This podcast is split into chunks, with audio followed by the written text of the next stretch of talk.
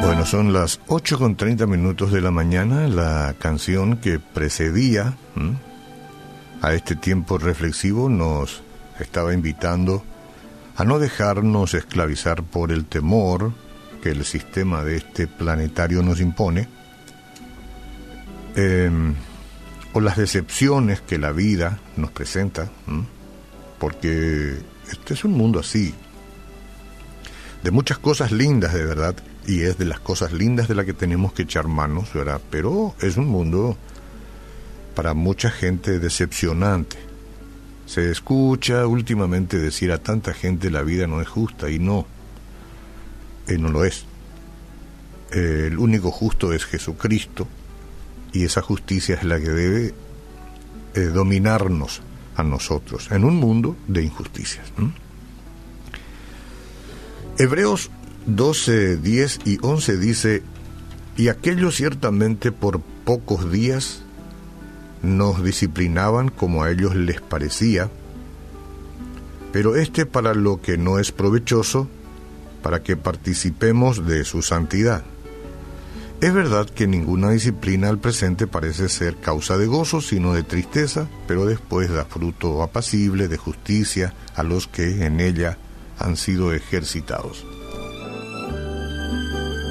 Bien. Ustedes y yo hemos leído muchas veces la historia de José, aquel hombre que tuvo que resistirse ante el acoso de la mujer de su jefe en la Biblia. Y esto le implicó mucho sufrimiento. Cuando tú resistes y quieres hacer lo bueno y está la gente que no, que quiere lo malo y quiere invitarte y quiere seducirte o te quiere desviar, entonces vos sufrís. ¿Por qué? Porque vos no estás dispuesto. Claro que eres una persona de carne y hueso y, y puedes reaccionar de mil maneras, pero te cuidas y dices no. Pero hay otros que quieren arrastrarte, ¿no? Como le pasó a él. Después, eh, ustedes saben que él también fue traicionado por sus hermanos eso es lo más doloroso todavía, y fue vendido como esclavo, encarcelado después injustamente y olvidado. Los hermanos se olvidaron de él, les importó nada lo que suceda con él. Pero, y acá viene lo lindo, cuando se reveló el plan de Dios, José declaró, wow, por más sufrimiento que experimenté, esto al final Dios lo cambia para bueno. La Biblia nos dice que el Señor tiene diversos propósitos para el dolor que estamos experimentando o que experimentaste vos. Uno de ellos es desarrollar rectitud en nosotros. Por desear que caminemos en santidad delante de Él, Dios a veces utiliza la disciplina, ¿no?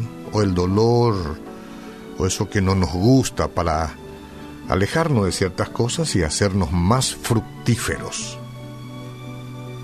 Por supuesto va a utilizar personas, va a utilizar circunstancias difíciles para este renovar nuestra madera, para no decir para cambiar la madera muerta por una nueva, ¿no? para renovarnos, para hacernos mejor, mejor madera cuando oímos está hecho de buena madera. Tranquilo.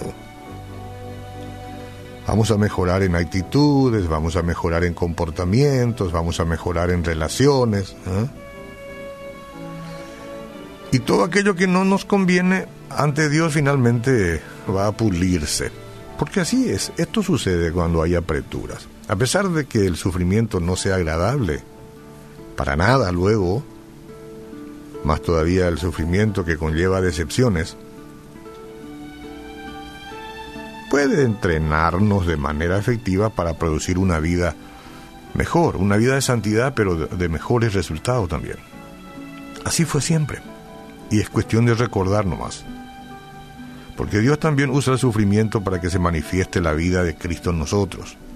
Para que eso suceda, debemos aprender a depender de Él, tanto en palabras como en hechos. No solamente decir, sino actuar así. Dependo de ti, confío en ti, Señor. Sí, esto duele, ahora duele, pero yo confío en ti. Si las circunstancias no nos presionan, pues es probable que seguiríamos nuestro propio camino, siempre en lo mismo, pero debemos ser como el Señor Jesús que confió en su Padre, sin importar qué tan difícil o fácil o difícil se volviera la situación. Como embajadores de Cristo debemos ser ejemplos vivientes de su carácter. Vamos, firme, muchachos, chicas. Esto puede significar perdonar a nuestros enemigos, ¿eh? soportar nuestras cargas con paciencia, o encontrar gozo en medio de la tristeza como lo hacía él. Es que este es el camino. Nuestro testimonio luego no sería perfecto, pero debemos demostrar un creciente parecido con el Señor. Nuestro testimonio es bueno que sea limpio al máximo, pero también es importante que digamos que nunca va a ser perfecto. ¿Ok? Pero podemos ir creciendo, creciendo y parecernos cada vez más al Señor. Eso es lo que la gente quiere ver en nosotros. Yo no creo luego que la gente busque perfección en nosotros, sino que seamos consistentes, que entendamos las cosas y la forma en que debemos devolver ante circunstancias tan difíciles nuestras reacciones. Bueno, la vida está llena de problemas, ¿está bien? ¿Está de acuerdo, Miki? Llena de problemas. Pero en las manos del Dios amoroso, nuestro sufrimiento es utilizado para propósitos eternos.